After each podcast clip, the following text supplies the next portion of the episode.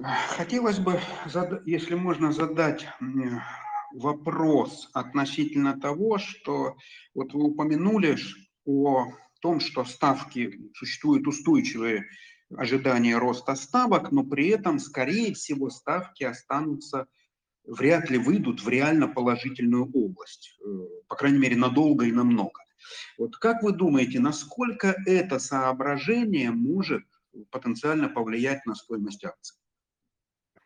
Ну, смотрите, вот мне кажется, что задача, которую любой инвестор, и не только инвестор, любой человек, да, который планирует свои финансовые потоки, будет решать в этом году, это задача, как сохранить или там, приумножить свой капитал в условиях высокой инфляции. Потому что то, что инфляция будет выше, чем там, за последние, в среднем за последние пять лет, сейчас уже, ну, мне кажется, практически никто с этим не спорит. Да? При этом э, мы понимаем, что э, Федеральная резервная система, Европейский центральный банк, они должны на это как-то реагировать, да? что те действия, которые они делали в 2020 году для того, чтобы спасти э, финансовый рынок и для того, чтобы поддержать экономику, попавшую в тяжелые условия пандемии, они рано или поздно откликнутся вот этим вот, вот, вот этой вот отдачи, вот этой вот инфляции, а, и побороть ее быстро не получится.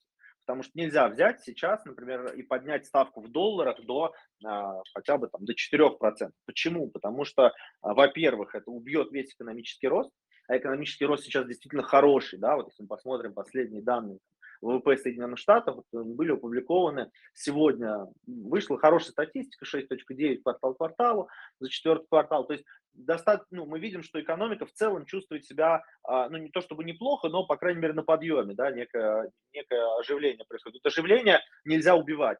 Это первый аргумент, почему ставка не будет поднята выше, чем инфляция. Вторая история – что ну, это достаточно большой а, объем долга, причем достаточно большой объем проблемного долга, который все-таки на рынке существует.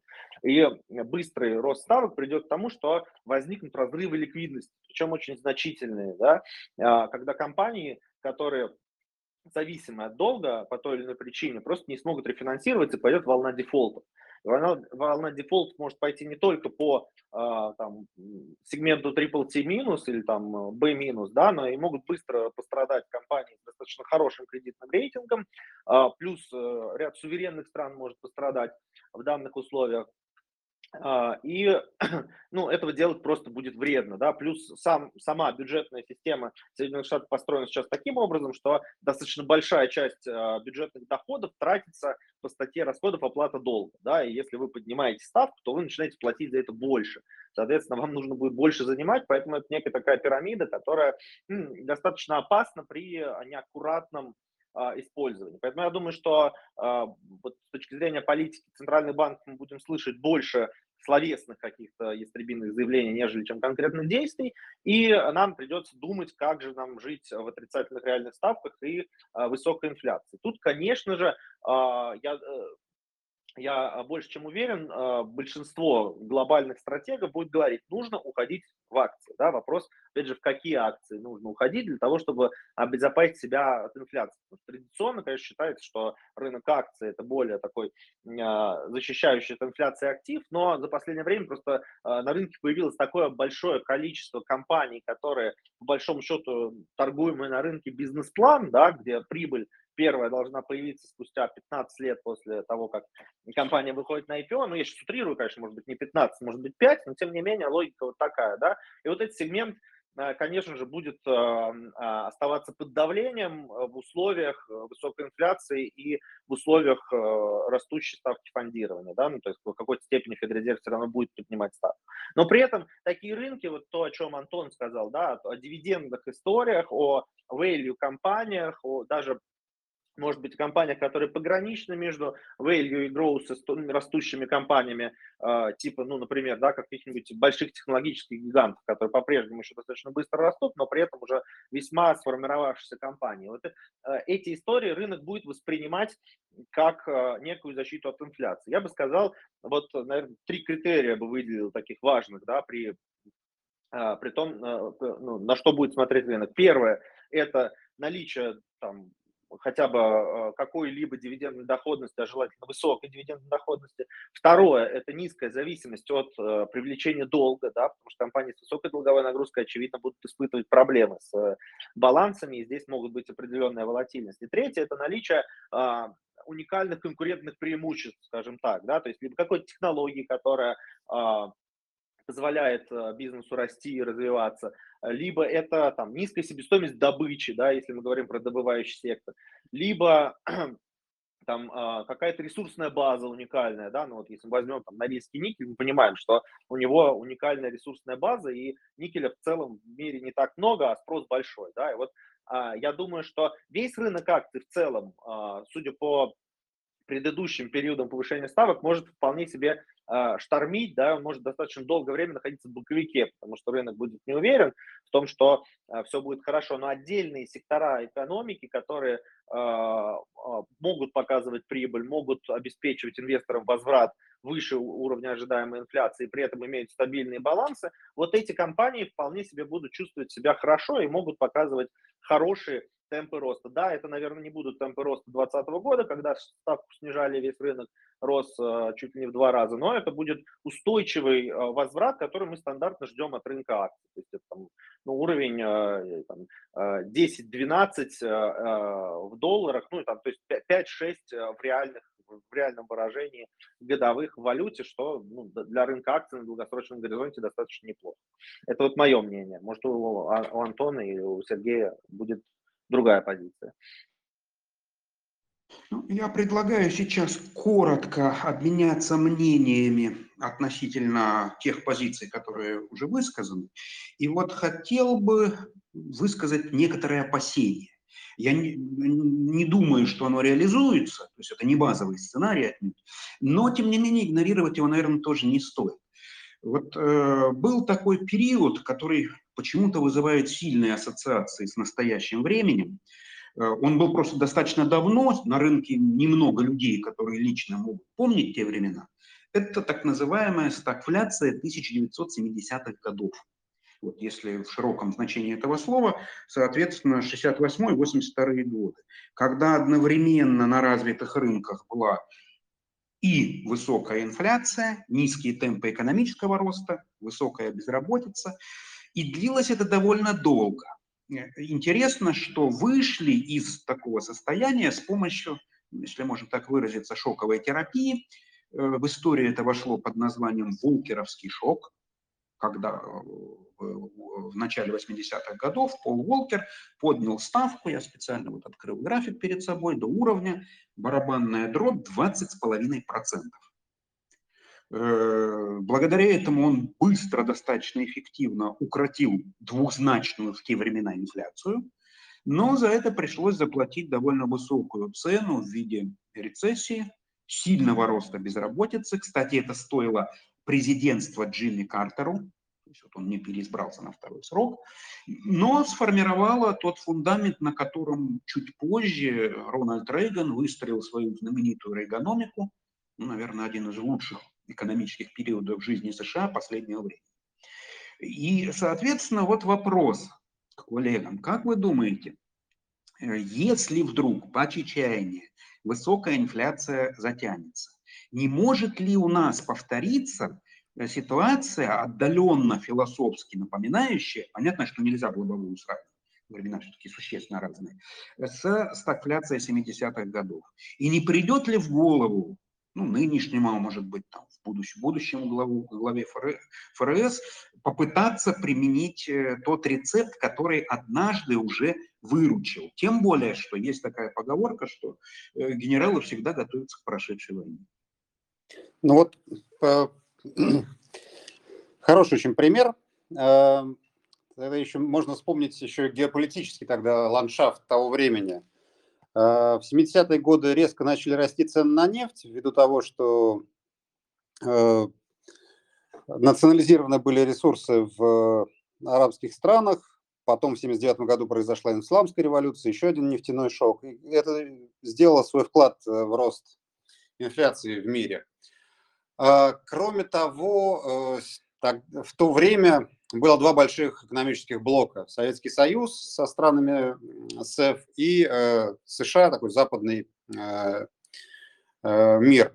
Сейчас экономики все переплетены, есть глобальная экономика. И вот как раз, мне кажется, большой вопрос, кому достанется тянуть на себе бремя стагфляции. Все стараются переложить основное вот бремя последствий бурного экономического роста и формирования долга предыдущих периодов на соседей. Вот как раз США делают максимум, мне кажется, усилий для того, чтобы не тянуть на себе вот эту вот самую проблему, в том числе постараться переложить это на э, любые другие регионы. И частично из этого исходит э, существующая геополитическая напряженность. Э, мой взгляд такой. Но пока э, США де, своими действиями удается достаточно неплохо дестабилизировать экономики, э, так сказать, своих партнеров. Мы видим, как э, торговая война США-Китая несколько ухудшила положение китайских компаний, которые, особенно в технологическом секторе, они сейчас достаточно уже сильно э, изолированы от западного капитала, и, возможно, эта ситуация ухудшится. Над Россией висят потенциально, конечно, но все же достаточно жесткие санкции. Но вот это, мне кажется, проявление того самого опаски той, той, самой стагфляции и желание э, не э, сохранить рост любой ценой, а может быть лучше, если бы у соседа как раз роста и не было.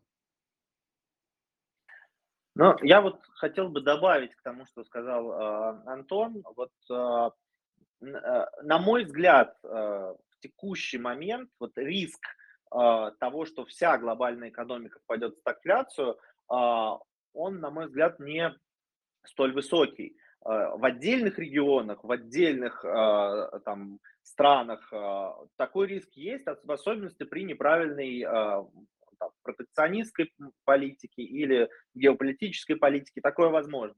Но глобально для того, чтобы а, там мы столкнулись с ситуацией, что экономического роста нет, но инфляция есть, нужно прям там принимать какие-то радикальные меры для повышения ставок, на мой взгляд, мешает три фактора. Первый фактор это а, фактор демографический, да, то есть а, и фактор, скажем, не только демографический, но и глобально экономический, да. Во-первых, в развитом мире все-таки мы понимаем, что э, там, средний возраст населения растет, да, что не способствует какой-то а, глобальному росту потребления. Для того, чтобы была инфляция, нужно устойчивая инфляция на протяжении долгого времени, нужно, чтобы было много потребления. Все-таки там в 70-е войны, в 70-е э, годы, послевоенное время, да, было понятно, что там немножко была другая ситуация. Сейчас ну, а, что потребление будет расти и тем самым драйвить инфляцию а, на длинном горизонте, пока предпосылок для этого нет. Вторая история, да, для того, чтобы, э, для того, чтобы вот такая история складывалась, да, ну, а, надо понимать, что должны быть э, там, э, условно регионы, где действительно существует сильное недопотребление, да, то сейчас вот сильного недопотребления, наверное, существует только в Африке. Но Африка это немножко отдельный регион, который, а, а, ну, по своим каким-то внутренним причинам а, он очень неустойчив и непредсказуем с точки зрения экономического развития. И, возможно, возможно, там экономическое развитие будет происходить совместно с очень быстрым технологическим развитием. Да? Мы же знаем, что часто в страны, которые менее развиты с экономической точки зрения, там какие-то технологические истории происходят быстрее, что тоже вряд ли приведет к какой-то гиперинфляции, потому что рост технологий часто вызывает там не только положительные, но и, и не, отрицательные какие-то эффекты да, с точки зрения э, занятости, что позволяет экономике привлекать э, недорогие ресурсы, э, трудовые ресурсы, не повышая их стоимость, да, то есть не создается ситуация полной занятости. Поэтому я думаю, что ситуация и там риск э, вот какой-то гиперинфляции, вызванный э, там, потреблением сейчас нет, а вот наоборот риска замедления экономики до нуля я тоже не вижу. Почему? Потому что ну, все-таки происходит некая вялотекущая технологическая революция. Мы понимаем, что есть там определенный набор технологий, которые развиваются, они будут развиваться и будут толкать а, глобальную экономику вперед. Да? Это развитие там, облачных технологий, это а, там, экологическая повестка в какой-то степени, то есть альтернативная энергетика, это там в какой-то более дальней Э, перспективе космическая отрасль, а, это там вот переход на электронную коммерцию, это перенос там вычислений в облако, то, о чем мы там много говорим. Вот мне кажется, вот эти технологические драйверы, они все равно будут поддерживать а, некий устойчивый экономический рост. И предпосылок для того, чтобы сейчас принимать экстренные меры а, и повышать ставку, чтобы сдержать вот эту инфляцию, вызванную во многом разрывом цепочек поставки, логистической цепочки, я сейчас не вижу. То есть, если бы я там условно принимал бы эти решения, я бы, наверное, не ставил бы на первое место вот такой сценарий победить инфляцию любой ценой. Я думаю, что э, логика такая, надо удерживать инфляцию всеми доступными методами так, чтобы не нарушить другие э, цели, которые центральный банк себе ставит, а именно э, не вызывать гиперволатильность финансовых рынков, не, привод, не, не создавать предпосылки для сильного замедления экономики, роста безработицы и в целом работать на некую финансовую устойчивость и стабильность. То, что, в принципе, долгое время удавалось сделать. Вот сейчас мы просто видим э, резкий шоковую э, историю 2020 года, когда напечатали очень много денег, и теперь некая вот временная, на мой взгляд, э, там, похмелье вот от тех действий, которые были совершены. Ну, как говорится, дай бог, чтобы действительно этот оптимистический взгляд реализовался на практике. Э, пока э, оснований говорить о том, что он не реализуется, у нас нет, но от себя добавил бы буквально пару моментов. Во-первых, э, во время стагфляции 70-х годов, как Антон верно подметил, было два крупных энергетических шока 73-79 годов – которые объективно увеличили издержки, ну, наверное, почти по всему миру. Но э, здесь трудно не увидеть некоторые, э, не то чтобы схожести, но есть такое красивое слово, мне нравится, как оно звучит, аллюзии, да, отсылки к энергопереходу. К, мы наблюдаем продолжается газовый кризис в Евросоюзе. Совсем недавно китайцы преодолели свой угольный кризис. Интересно, что регионы очень далекие, а вот и там, и там кризис энергетический. Да. Это говорит о том, что, возможно, издержки, связанные с энергетикой, вот из-за этого самого зеленого перехода, могут быть больше, чем нам сейчас кажется. И еще хотел бы коротко обратить внимание на очень интересную деталь, о которой как-то вот э, дискутируя относительно геополитики, обычно никто не упоминает. Дело в том, что для развитых стран э, стагфляция 70-х годов это было откровенно плохое время. Это было время роста социальной напряженности. Это были студенческие волнения в Париже знаменитые, причем за малым до гражданской войны не дошло. Это был всплеск вот не левого, а есть такой термин у социологов, левацкого э, терроризма в Западной Европе. Вот если кто-то интересуется, даже советую прочитать э, статью «Немецкая осень», там целая серия «Рота Арми Фракшн», группировка такая левая, даже, наверное, ближе к маоистскому типу. Вот. И там же это все длилось, это, это приводило к огромному росту социальной напряженности. А вот для СССР, я просто в силу возраста застал и помню то время, вот, хотя и был еще, конечно, ребенком, э, для СССР это было, в общем-то, хорошее время поскольку э, высокая инфляция в развитых странах подтолк, э, подтолкнула цены на, прежде всего, нефть, на самом деле, и другое сырье вверх. СССР как раз к тому времени наладил мощности для экспорта нефти и газа.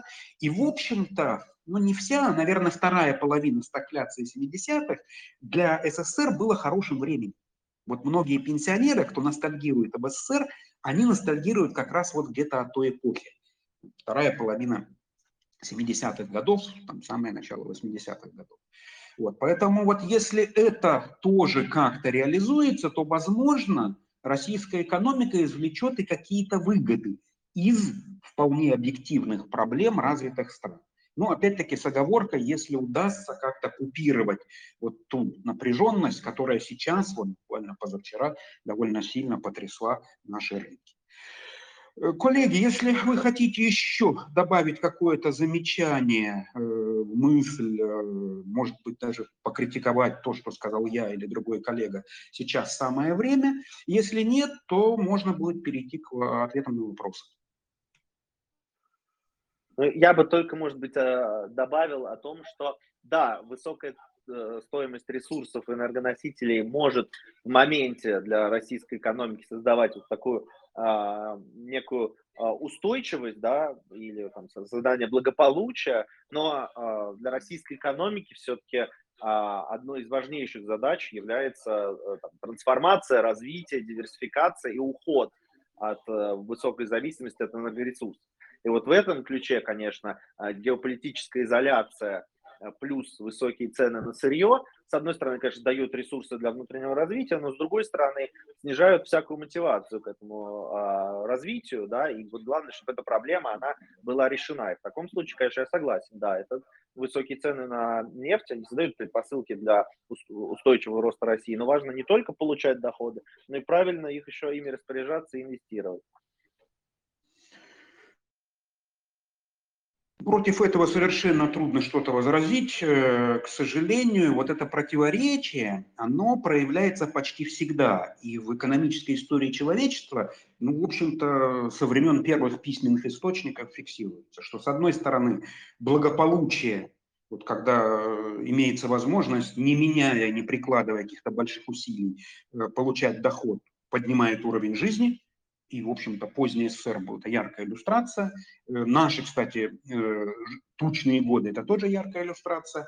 Но это же довольно мощно дестимулирует к э, какому-то конструктивному развитию поскольку любое развитие, любые реформы это всегда трудно, тяжело, вот, требуют ресурсов. И если уровень благосостояния высокий, то тут, конечно, общество, как правило, просто стабилизируется. Ну, посмотрим, может быть, наши громкие нацпроекты принесут какие-то плоды. Но давайте, наверное, если больше замечаний нет, перейдем к секции ответа на вопросы. Поэтому слушатели призываю поднимать руки. Э, коллега, который управляет процессом, будет давать слово, и мы, соответственно, будем отвечать.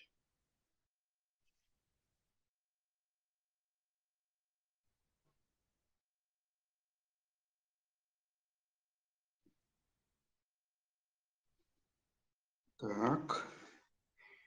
Ну, если вопросов пока нет, или, может быть, вы есть. обдумываете... Дмитрий, а, Дмитрий поднимает руку. Тогда, пожалуйста. Алло. Так, слышно, нет? Я не знаю. Да, да, да Дмитрий, слышим вас. Ага. Здравствуйте. А, скажите, пожалуйста, а получится ли нашему Центробанку снизить в этом году инфляцию, вот как они заявляли в конце прошлого года, вот теми методами, которые они вот пробуют ее снизить? Все, спасибо. Ну, коллеги, кто будет отвечать? Ну, давайте а, я попробую ответить. А, инфляция у нас во многом импортированная, к сожалению, поэтому э, только повышением ставки с ней бороться не получится. Ну, я подозреваю, что действия Центрального банка еще по повышению процентных ставок осенью носили немного опережающий характер, понимая, что растет некая геополитическая напряженность, и хотелось защитить еще валюту, помимо э, того, чтобы сбросить инфляционное давление, немного защитить валюту в преддверии начала оттока капитала из России. В общем-то, вот абсолютно согласен с Андреем, что в мире э, пока инфляция не носит э, такого долгосрочного характера, и те технологические инновации, которые мы имеем, они позволят ее привести к более низким э, уровнем. Ну, видимо, это вопрос второй, второй, второго полугодия, наверное, уже, может быть, 23 года, это уже даже центральные банкиры по-честному начали признавать. Раньше ни глава ФРС, ни, ни ЕЦБ не признавали того, что инфляция имеет все-таки чуть более длительный период. Ну, видимо, хитрили немного. Но э, стараясь именно обеспечить экономический рост, может быть, ценой повышенных уровней инфляции отчасти. Вот сейчас это признается. А, в общем, кажется, что мы будем иметь более низкий уровень инфляции во втором полугодии в России, наверное, и глобально тоже. И, соответственно, э, ну, отчасти заслуга будет Центрального банка, это позволит снизить процентные ставки, опять же, немного дать э, экономике ускориться. Наверное, с учетом геополитической напряженности э, пространство для маневра не такое уж и большое, но оно есть. Будем надеяться, что где-то завершать будем год с, процентной, с ключевой ставкой Центрального банка в районе э, все-таки 7,5, наверное, как-то так. Э, а инфляция будет уже ближе к уровню 6. Э, круто. Я не совсем э, согласен с Антоном. Мне кажется, что возможно, э, возможно, проблема высокой инфляции в развитых странах несколько затянется, что, скорее всего, там оптимизм э, относительно временного характера инфляции действительно окажется там гипертрофированным оптимизмом. Хотя точнее это, может, это станет понятно, ну, наверное, ближе действительно к середине года, пока немножко только предварительно можно какие-то суждения выказывать. Но, э, возвращаясь к Волкеровскому шоку, я не зря его упомянул, но, к сожалению, у нас нет возможности демонстрировать слайдов, слайды в этом режиме, но вы легко можете сами, если вас тема заинтересует, много есть, в том числе в открытом доступе ресурсов, которые позволяют накладывать графики. Вот очень красивая картинка возникает, если наложить график инфляции и ставки в США ну, года, допустим, там 75 по 86, и у нас где-то, наверное, с 14 по 18. Вы будете потрясены, но логика нашего ЦБ, когда он повышал ставки в 2015 году, не так экстремально, конечно, как Пол Волкер, тот сделал 20,5, наш ЦБ, соответственно, 17%, да.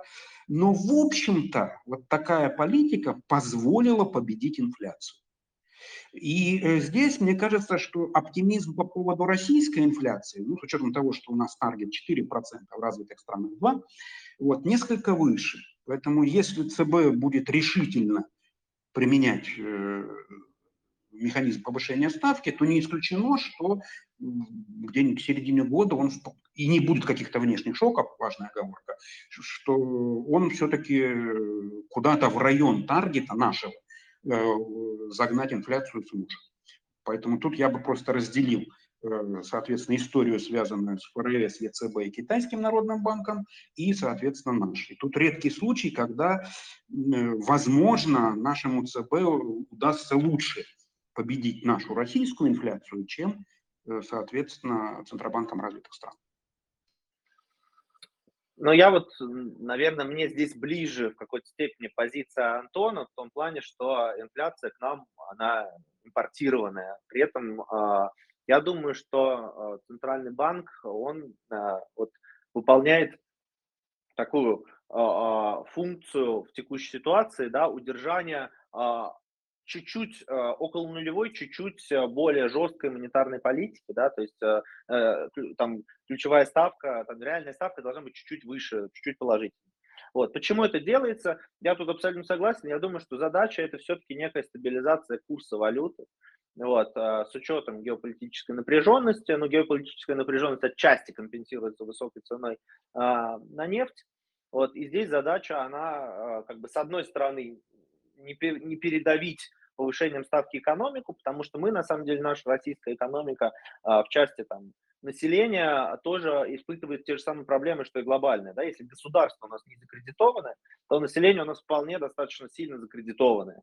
И бизнес тоже э, имеет определенные кредиты, имеет э, там, желание развиваться. В том числе сектор недвижимости у нас тоже э, растет только тогда, когда ставка у нас а, снижается или находится там не, не на высоких уровнях. И вот здесь, с одной стороны, мне кажется, вот как бы не, не передавить экономику, с другой стороны, как бы не получилось, как в Турции, да, где э, главы центральных банков увольняются, а за монетарную политику почему-то начинает отвечать президент, и все превращается в катастрофу.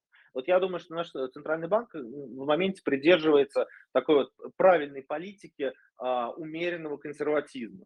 который позволяет, с одной стороны, вот совсем не задушить экономику, а с другой стороны, а, не допустить вот э, ситуации, как в Турции. Но, э, к сожалению, мне кажется, что исключительно вот внутри России а, победить инфляцию а, монетарными методами при э, инфляции растущей за рубежом не получится, потому что ну, все-таки мы зависимы от импорта, и у нас есть там, и мы зависимы от импорта, и мы зависимы от экспорта, то есть мы зависимы от глобальной экономики достаточно сильно. Если там есть инфляция, то она есть и у нас потому что все-таки у нас не, не замкнутая система внутри страны. Поэтому я думаю, что вот итоговый прогноз по ставке, он во многом зависит от того, действительно, насколько устойчивым будет э, тренд инфляционный на глобальном рынке, насколько быстро получится восстановить э, логисти- логистические цепочки а, глобальные в мире.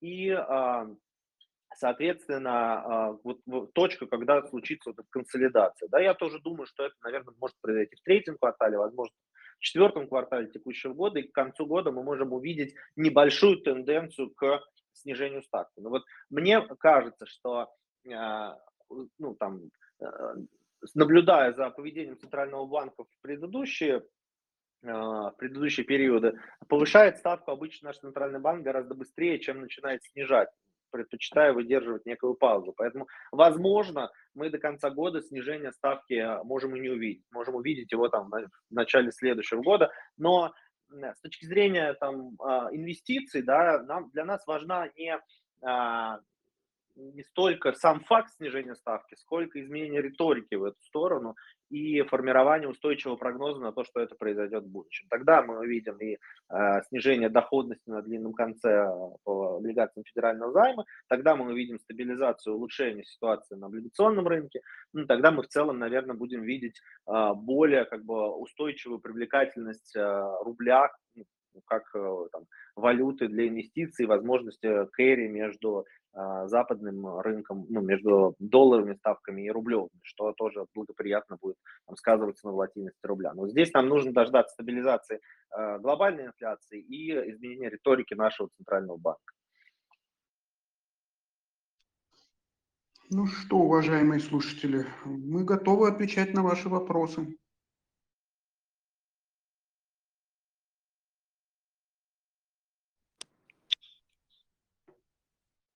Илья поднимает руку.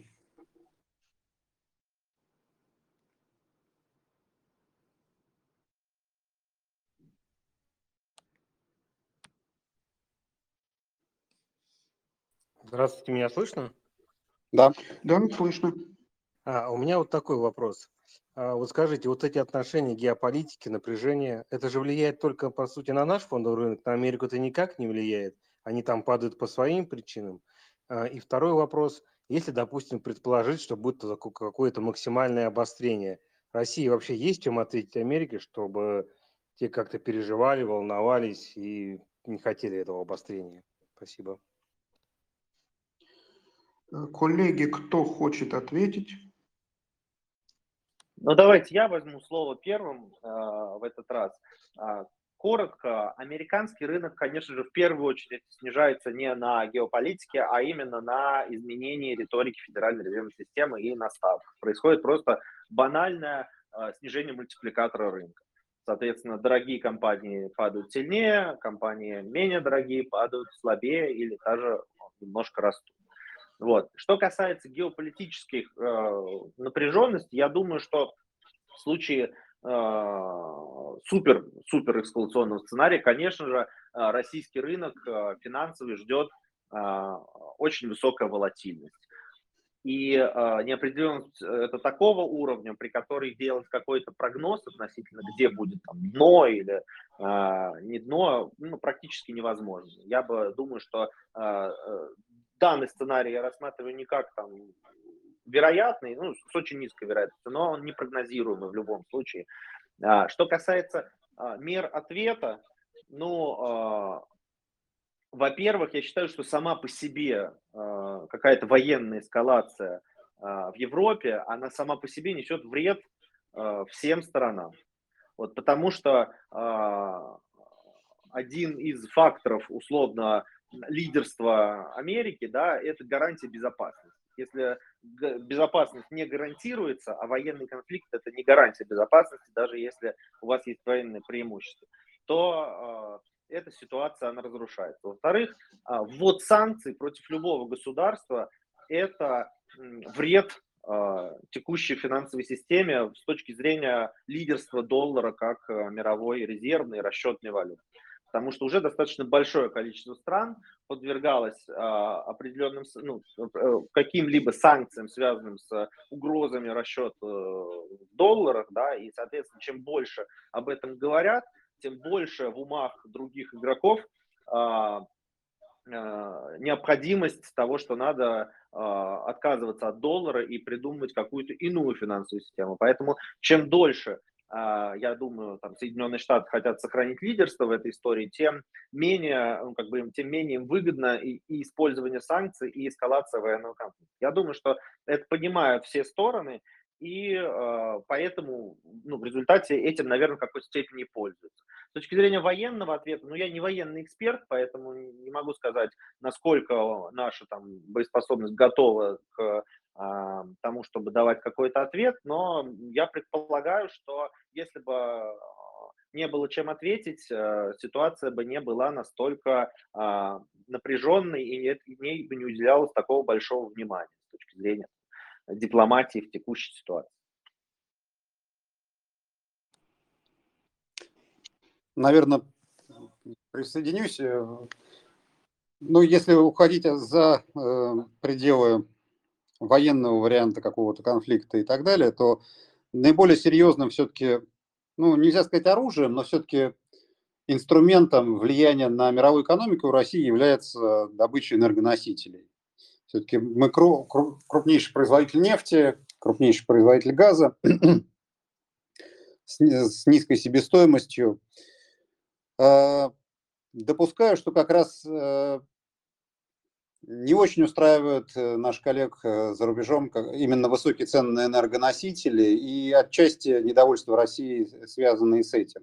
Э, и при администрации Дональда Трампа, и при администрации Джо Байдена говорилось о том, что высказывались призывы странам ОПЕК, ОПЕК+, плюс, обеспечить дополнительные поставки нефти, чтобы снизить цены. Ну вот как раз это на тему чем ответить. Но опять же, э, никогда э, экономи... попытка сделать больно чужой экономике не заканчивалась э, совсем бесследной для своей. Поэтому мир с проблемами большого долга, миру, миру бороться лучше сообща, а не пытаясь переложить проблемы на плечи соседа, на мой взгляд.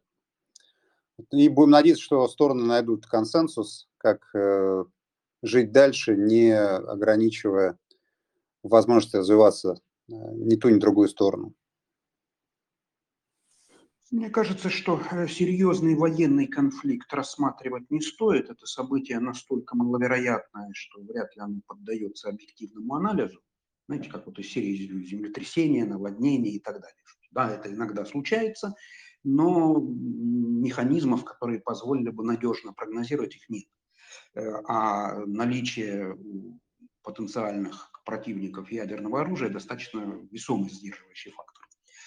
А вот что касается санкций, тут э, есть, я бы упомянул, точнее акцентировал внимание еще на один интересный аспект. Э, теоретически там, российскую нефть в принципе ну, по крайней мере для стран Западной Европы, заменить можно. Вот. Да, это, приведет к росту цены, но, в общем-то, заменить можно. А вот э, российский газ, по крайней мере, в, в ближайшее время заменить совершенно нереально. И не только по причине того, что есть трудности с объемами. То есть вот э, добавить на европейский рынок такие объемы сжиженного газа, сколько он потребляет российского трубопроводного, э, проблематично но и чисто технические. А именно, десятилетиями газотранспортная система Европы развивалась определенным образом, и даже имея в наличии газ, не, не, не во все точки, не ко всем потребителям по существующей сети, которая рассчитана под определенное направление движения газа, и под определенный маршрут, самое главное, э, не, не ко всем потребителям его можно подать. Поэтому мне думается, что вот до каких-то жестких санкций вне зависимости от пресловутой геополитики дело не дойдет.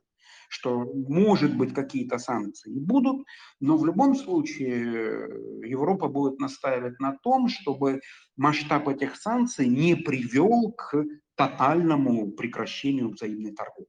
А раз это так, то, в общем-то, и ничего страшного, скорее всего, опять-таки с э, дисклаймером, если не будет каких-то там форс-мажоров, вот так вот выглядит картина.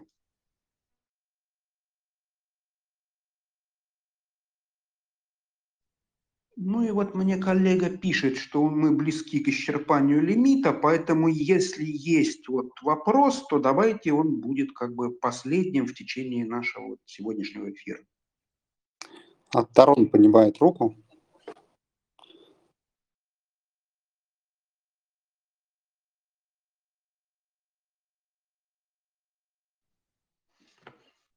Так, смелее.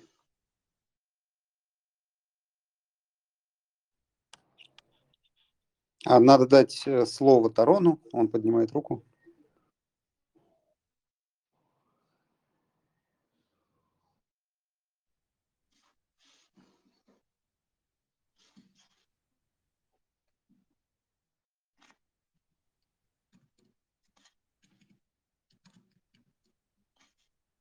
Так, что-то...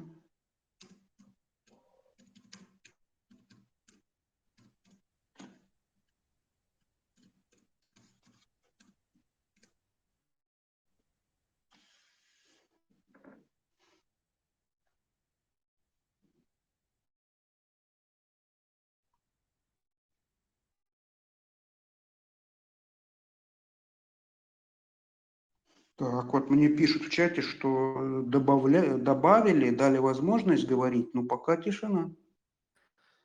Здравствуйте. А, хочу такой вопрос задать.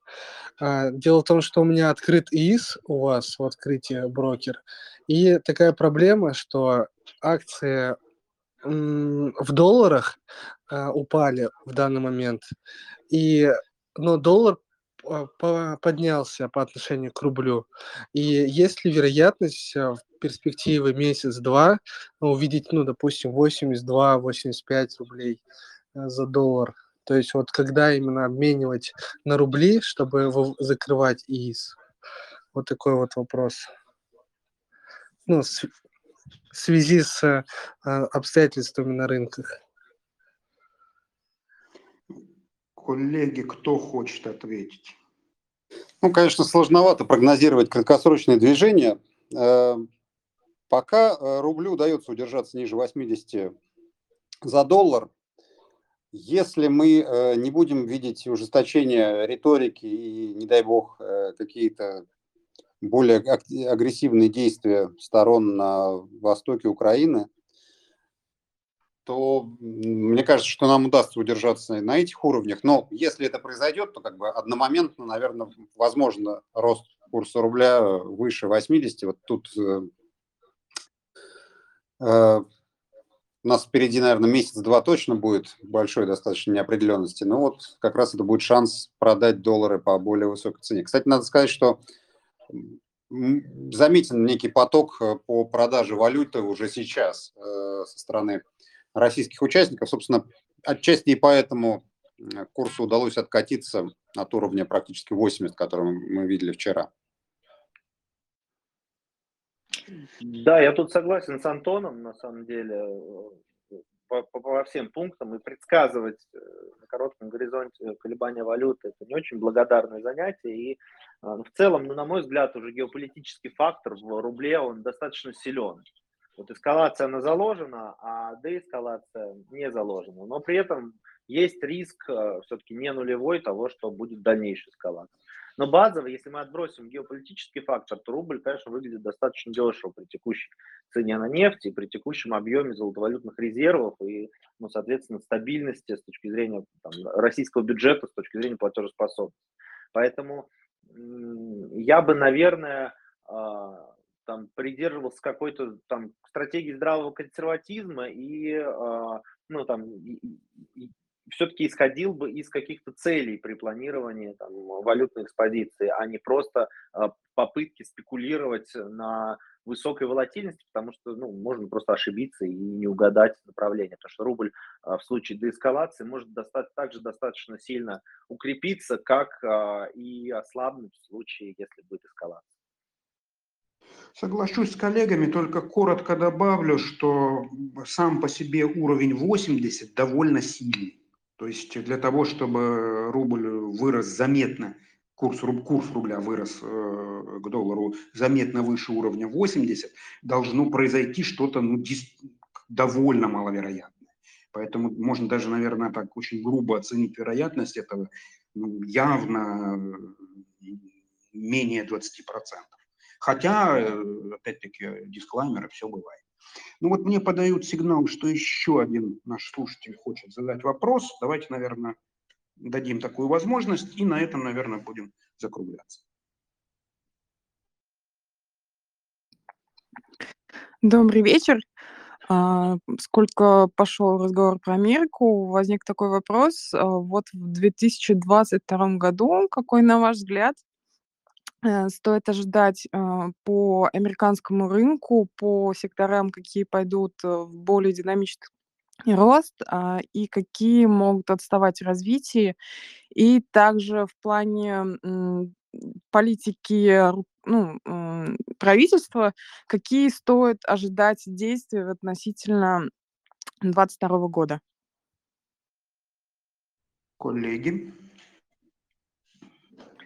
Ну, я бы вот, отвечая на вопрос касательно американской экономики, я бы, а, наверное, мерил бы сейчас не секторами, а, а сегментами рынка, да, вот да, давайте предположим, что есть три сегмента, да, это такие устойчивые value истории, это э, компании, которые находятся в каком-то переходном периоде между value и growth, да, то есть это уже компания, это еще растущие компании, но уже с устойчивой бизнес-моделью, хорошим корпуправлением, и есть компании, э, которые, э, ну, то, что я говорил, в какой-то степени торгуемые на рынке бизнес-планы, да, которые, может быть, там умеют уже какую-то выручку, вышли на IPO, но все еще далеки от достижения той цели, которая перед ними ставится. Вот третья категория, она больше всех пострадала. Если мы посмотрим, например, на индекс Russell 2000, то увидим, что он там э, упал достаточно сильно, снижаться начал еще там задолго до того, как начал падать э, S&P и NASDAQ. Вот, и я думаю, что возвращение к нормальным, ну, к высоким уровням в этом сегменте, оно в этом году маловероятно. То есть какой-то отскок возможен, но то, что компании малой капитализации начнут обгонять рынок, сейчас, мне кажется, маловероятным с учетом той ситуации с инфляцией ставками, которую мы обсудили. Вот. А компании value сектора и компании, которые находятся на границе между этими секторами. Это и промышленные компании, это и в какой-то степени банковский сектор американский, это в какой-то, ну, это технологические компании, которые имеют уже устойчивую модель. Вот это те сегменты, которые вполне могут, как я говорю, показывать устойчивый рост а, без, наверное, какого-то фанатизма, без завышенных ожиданий, но устойчивый рост на уровне там экономика плюс сколько-то процентов. Вот, соответственно, я, я думаю, что вот э, эти компании будут э, фокусе э, глобальной какой-то некой аллокации активов у большинства там, крупных инвесторов, которые ну, держат позиции долго, да, эти компании будут позиции наращивать. С точки зрения действий правительства, но ну, если речь идет об американском правительстве, ну, здесь предсказывать сложно, потому что действия правительства будут зависеть э, во многом от э, эпидемиологической ситуации и возможности быстро мобилизовывать э, трудовые ресурсы и решать э, какие-то инвестиционные проекты. Вот если эпидемиологическая ситуация а, улучшится, то есть э, там условно омикрон пройдет, а, а, у всех выработается иммунитет, и ограничения будут полностью сняты, это один, одна история, один сценарий да, действий э, правительства. А если ситуация будет наоборот ухудшаться, это другой.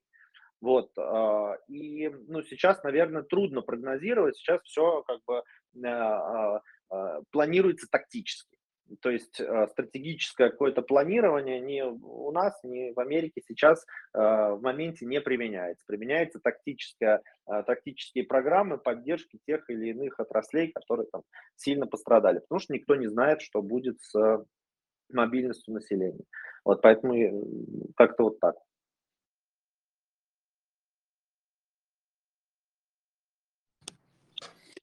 Ну, соглашусь с Андреем. Э, ну, может быть, немножко, вот моя личная точка зрения, что лучше все равно будет возвращаться в технологический сектор, просто потому что настолько он э, стал э, доминирующим. Если 20 лет назад, когда был пик dot-com бабла, это были компании без существенной выручки и сильно зависящие от своих заказчиков, представителей классической, классического бизнеса, там, торговли, промышленности, то сейчас эти компании скорее сами выходят на конечного потребителя, замещают компании старого типа, и в них достаточно большая пассионарность. И эта пассионарность позволяет быстро захватывать новые сегменты рынка, как бы отжирая, что ли, можно сказать, у более старого и такого неповоротливого бизнеса. Поэтому не, не слишком боюсь э, коррекции сжатия мультипликаторов в технологическом секторе. Мне кажется, что даже если э, год